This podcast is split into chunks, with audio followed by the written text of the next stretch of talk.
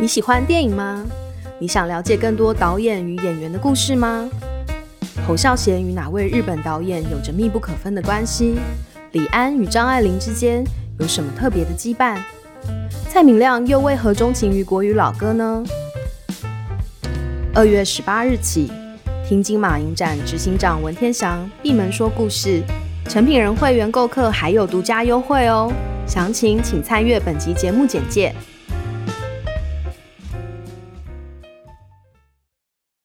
们其实是透过现在的角度去回顾过去，可是你回顾的过去其实不是真正的过去。那你因为过去而产生的一些爱或有一些恨，其实也未必是真实的。对于这一点，我觉得是安派奇特用了很多的篇幅，其实是在探讨这件事情，就是我们究竟要如何的去看待我们的过往？因为你唯有跟你的过往去和解，就是你要用。真实的角度去看待你的过往，你才有可能真正的跟你的人生和解，然后继续的往前走。不然你就会一直困在那个困境里，永远无法摆脱那些你自以为是的爱，或者是恨，或者是回忆。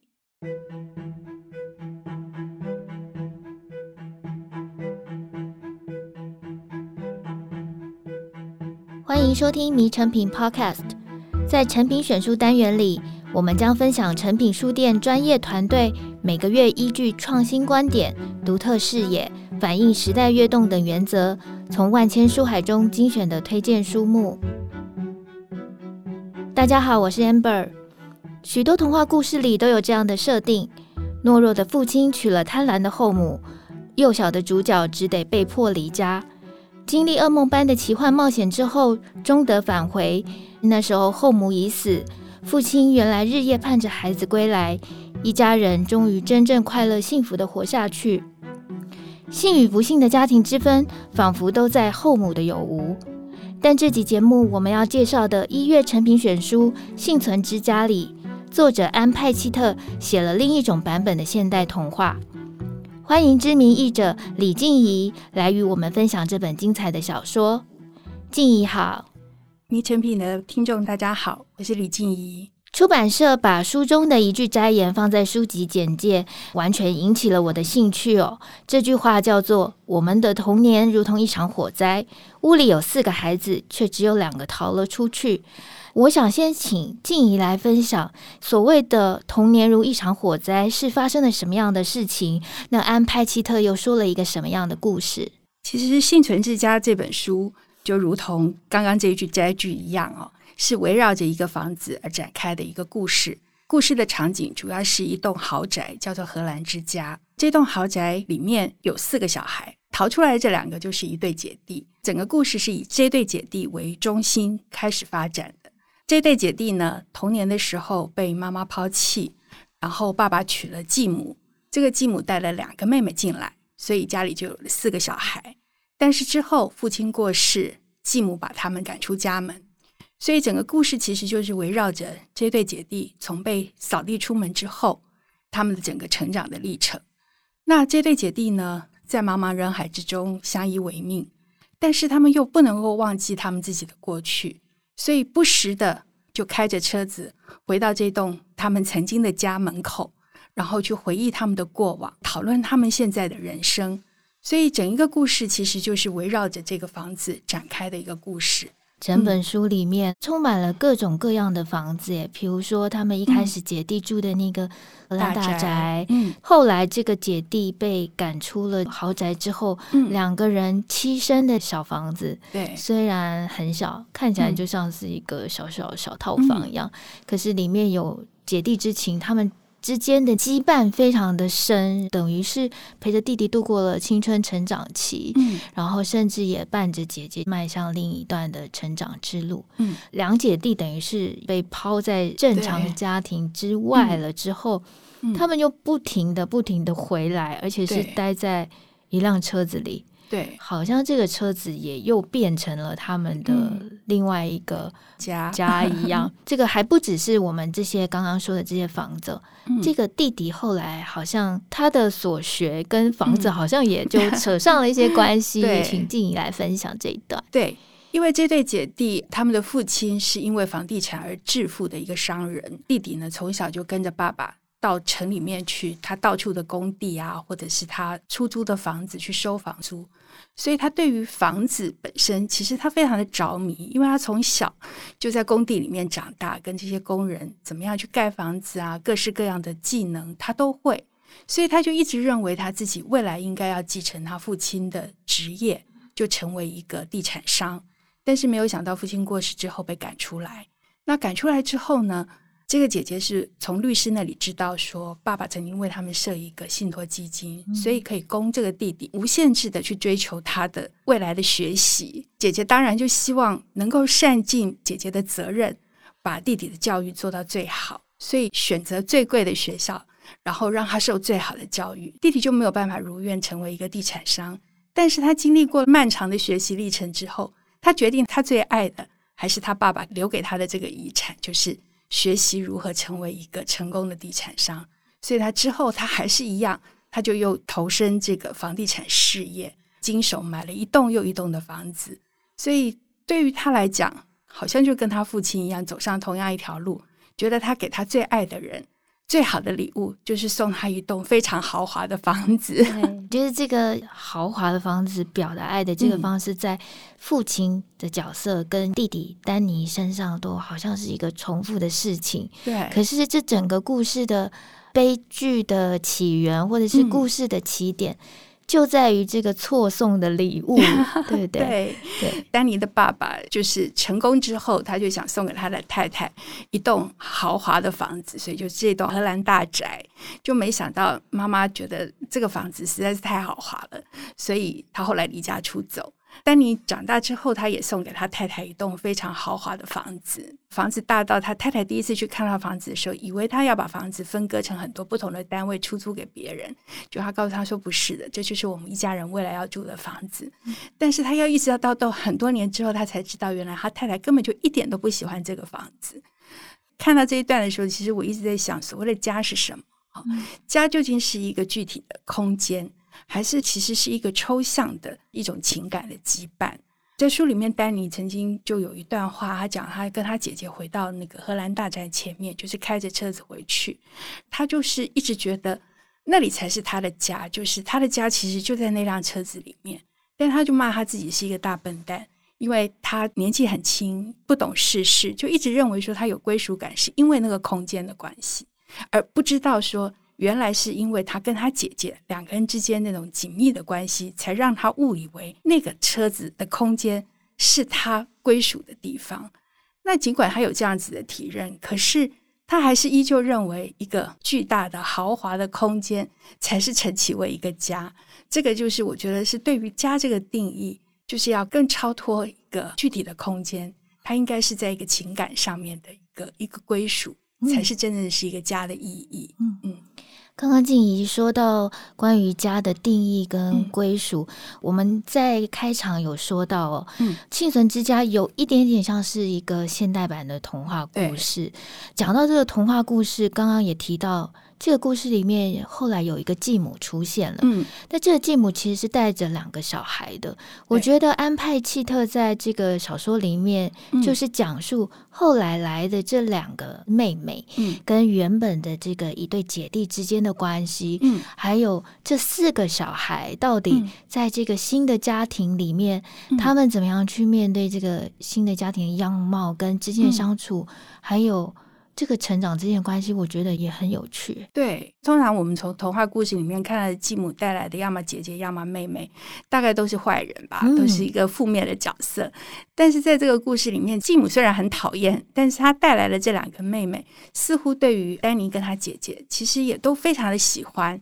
就是她整天就是跟在丹尼的姐姐后面跑，就是整天就黏着她，所以他们的关系其实。本来原来是可以非常紧密的，如果不是因为后来发生了父亲突然过世，然后妈妈把他们赶出家门，其实也许这个故事就会变得不一样。但是就像我们刚刚最开始啊谈到的那段摘句，丹尼讲说这个房子失火了，但是只有两个小孩逃出来，还有两个留在那里。其实他也是很替那两个妹妹心疼，因为他们这位继母其实喜欢的是这栋房子本身，是而对任何人都非常的冷淡，包括他对他自己的女儿。嗯，所以他一直认为他们把妹妹抛弃在那里，没有带着他们一起离开。其实他心里也一直有愧疚感的。嗯，对，所以我觉得他对于四个没有血缘关系的兄弟姐妹之间那种情感的描述，其实是。呃，很少见，而且很动人的。安派契特他有一个创作的主轴哦，嗯，那一方面他非常的擅长去写不同的群体，他们因着一个什么样的很突然的事件，他们聚集在一起发生的一些事情。嗯，还有一个，我觉得可以对应到这本幸存之家他的创作的缘起，嗯，就是他本身的家庭的经历跟他的呃婚姻的关系，好像也给这本。故事带来的一些灵感，嗯，对，因为安派奇特出生在洛杉矶，但是他很小的时候，爸爸妈妈就离婚，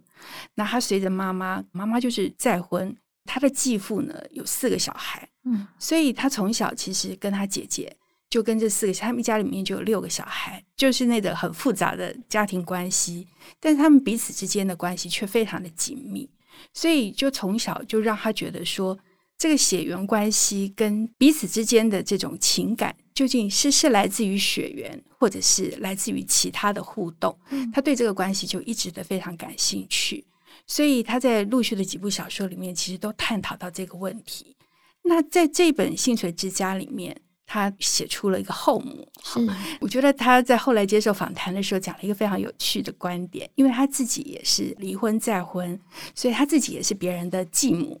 所以他就说，他其实写这个小说的时候，大家都觉得这个继母好坏哦。那他就说，他其实写这个小说的时候，是希望他自己不要成为那样子的继母，嗯，就是他把那个负面的写出来，但是他很希望他自己以后不要变成这个样子。所以我觉得这个是他写作的动机。事后读起来也觉得非常的有趣。刚刚静怡说到这个血缘，到底家庭或者是对方的真爱之情，嗯、是不是血缘是最重要的因素？对，其实这个幸存之家的故事里面也有一对姐妹，她、嗯、们是在荷兰大宅里面担任厨房跟管家。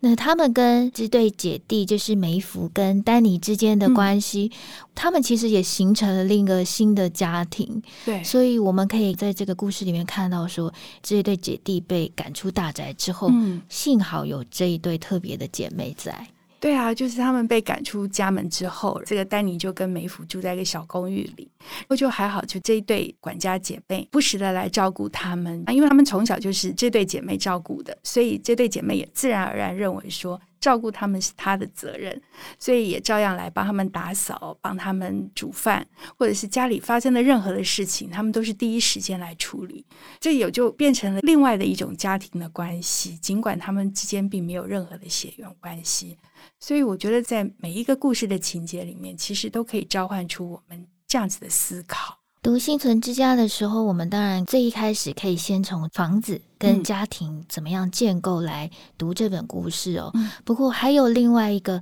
很大的主题是《幸存之家》这个故事完整在探讨的。我想静怡跟我一样，应该都是觉得这个主轴是特别动人。嗯，也就是说，梅芙跟丹尼这对姐弟，嗯、他们怎么样去面对？被迫丧失的过去跟记忆这件事情，嗯嗯嗯、尤其我们刚才也聊到哦，就这对姐弟成年之后，还是一年复一年回到这个大宅的对面去看，嗯、然后期待好像。想要看到那个房子出现个什么嘛？嗯，所以这条主轴我也想请静怡来跟我们分享。对，我觉得那一段其实就是每一次读到他们两个人回到那个大宅前面，坐在车子里面，然后就开始各自回顾他们记忆里面的童年，因为他们两个毕竟有年龄的差异嘛，所以对同一件事情其实有不同的记忆。他就透过这样子，我们就不断的去建构出他们在这个故事发生的过程里面到底发生了哪一些的事情，就解开了我们之前。一直觉得很疑惑的一些问题，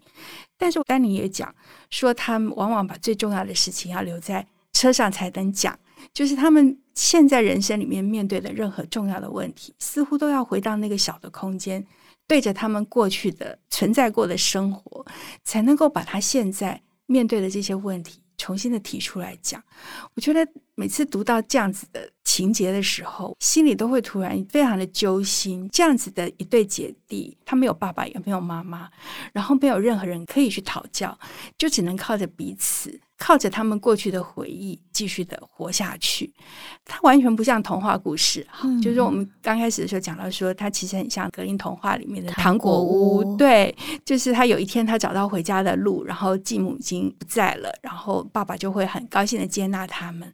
可是他们并没有，他们再也找不到回家的路了，因为那个原来的家已经不是他们的家，呃，原来爱他们的人也已经不在了，也没有人在等他们回来，所以他们只有两个人彼此相依为命。这个故事其实，在后来就是丹尼结婚之后，他的太太也曾经这样讲过他们，对，就说你跟你姐姐究竟还要这样手牵手，一直一路的走下去吗？就跟那个糖果屋里面的那一对姐弟一样吗？丹尼其实每一次心里都想说，因为你不懂，因为你没有经历过我们经历过这样子的生活，所以你完全不懂我们两个人为什么会这个样子。嗯。那我觉得这个是安派奇特非常非常擅长用这种非常戏剧化的情节，可是他写来完全不煽情，嗯，就是用那种很平铺直叙，但是每一个句子都会引着你继续再往下看，嗯，然后就会掀起你心里很多的这种情绪的波涛，真的就是每次看到那一段，就是会觉得啊，忍不住都要掉眼泪，嗯。嗯。刚刚静怡说到一个关键词，叫做“你不懂”。嗯，就我就突然想起来，当然那个丹尼长大后，这个太太也是蛮吃味的，会觉得说：“哎，你们的姐弟的感情真的太好了。嗯”丹尼说：“太太，你不懂我跟姐姐的感情的时候，嗯，当然我们可以不用暴雷，就是 太太其实也会觉得你不懂我。那如果对照着丹尼的父亲跟他们的生母之间，就是艾娜之间的感情。其实好像也都纠结在这个“你不懂”三个字身上。对，经常觉得啊，人与人之间最远的距离，其实就是心的距离。就是明明我们活在同一个空间，也许我们过着同样的生活，可是我们真的心里在想什么，对方可能真的很难很难理解。就像丹尼的父亲，他白手起家，然后从一个纽约的布鲁克林的贫穷家庭出生的小孩，最后变成一个大的。这么有钱的一个地产商，所以他觉得他能够给他太太最好的礼物，当然就是一个非常豪华的生活。我竟然可以让你过得像女王般的生活。嗯。但是对于太太来讲，她同样也是出生于布鲁克林，那她就会觉得她自己的出生其实就是一个普通人，那她应该过得跟普通人一样的生活，她不应该过着。比他的原来的亲朋好友们更豪华的生活，他觉得他自己不配过这样的生活。你就好像活生生的把他连根拔起，放到一个完全不属于他的环境里，他就怎么样都会格格不入，觉得住在这样子的房子里，他每一天都不快乐，所以他就不停的要逃跑，去做很多的教会的义工，然后去服侍很多的穷人。但是这个事情就是丹尼的夫妻就觉得完全无法理解啊！我给你这么好的生活，那你还抱怨什么呢？那很多人也不能理解啊，就觉得说你既有钱，然后又有这么好的先生，有这么好的小孩，你为什么还对你的生活不满意呢？那我觉得这个就是人与人之间，其实大家的追求，或者是大家的心里真正纠结的那一点，其实你有时候很难去用言辞去表达出来。那你无法表达出来，对方可能就真的无法理解你为什么会这样子想，所以很多的悲剧的起点也许都在这里。我觉得《幸存之家》里面。安派契特当然把这些人物，就是家族的每一个成员之间的一些关系跟情感描写的非常的深刻。然后静怡也有提到，安派契特的文笔其实是朴质简单，但是会让你震撼到你的心灵的。不过，我觉得在他的朴质之下，我觉得有一点是我阅读到故事的后头，或者是其实透过这个姐姐梅芙啊，她在回忆母亲的时候就可以感受得到。嗯。可能也跟她刚开始说她想要创作一个不想要变成的后母的故事 有关。它里面就有一段提到，因为梅芙跟丹尼的年纪有一点差嘛，所以她其实记得妈妈在家跟妈妈离家之后的事情。可是她始终还是心心念念着她心爱的母亲。可是其他人都很不能够谅解这个生母为什么抛下这一切离开。嗯，安派契特就好像就有一点批判了一下我们这些一般的世俗之人怎么样看一个离家的母亲。嗯嗯，对。他在后来讲到妈妈离开家，大家都会觉得说，你为什么要这样子抛家弃子嘛？小孩又这么小。安派契特提到了，就是说，其实很多人要去追求自己的志业的时候，你看，我们就看圣经的故事啊，里面的这些圣徒们，他为了要去传教，那他就要抛妻弃子，但是从来也没有人去质疑说，他为了一个更高远的目标，放弃他自己的家庭责任。我们从来没有谴责他，甚至于从来没有人去问问他的妻子、他的小孩后来过什么样子的生活。但是对于一个女性，他想要去追求他更多的灵性的追求的时候，我们却给他这么多的批判，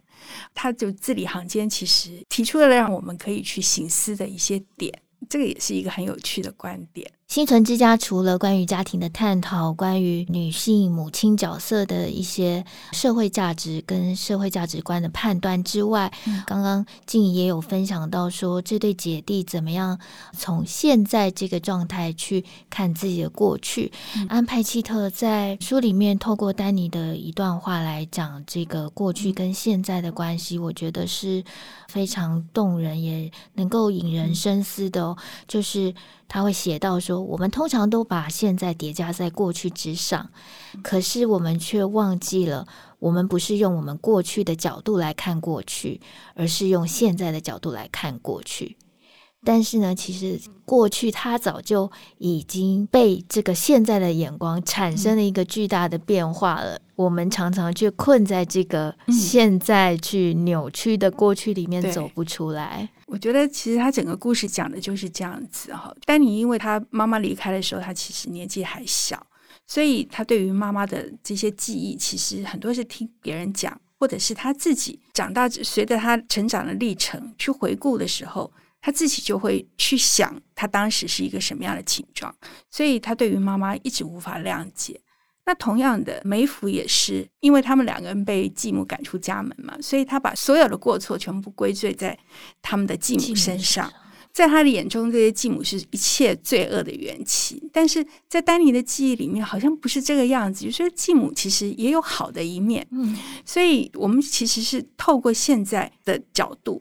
去回顾过去。可是你回顾的过去，其实不是真正的过去。那你因为过去而产生的一些爱或有一些恨，其实也未必是真实的。对于这一点，我觉得是安派奇特用了很多的篇幅，其实是在探讨这件事情，就是我们究竟要如何的去看待我们的过往？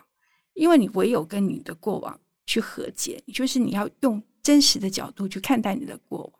你才有可能真正的跟你的人生和解，然后继续的往前走，不然你就会一直困在那个困境里，永远无法摆脱那些你自以为是的爱，或者是恨，或者是回忆。我们稍微离开幸存之家，安派契特其实已经有一些年哦，在台湾没有他的中医作品出版，觉得有点可惜。嗯、那当然，他最近几年的人生也有一个新的角色变化，嗯、我觉得很有趣。嗯、他因为他太爱书了，所以他就自己开了一家书店。对我知道静怡担任公职结束后，其实担任很多年的译者，翻了 非常多非常多的好书。嗯、然后呢，在前几年竟然。变成了出版人，就现在是东美出版的发行人。嗯，我也很想请静怡来分享，哎，怎么哇，爱书爱到要自己做书？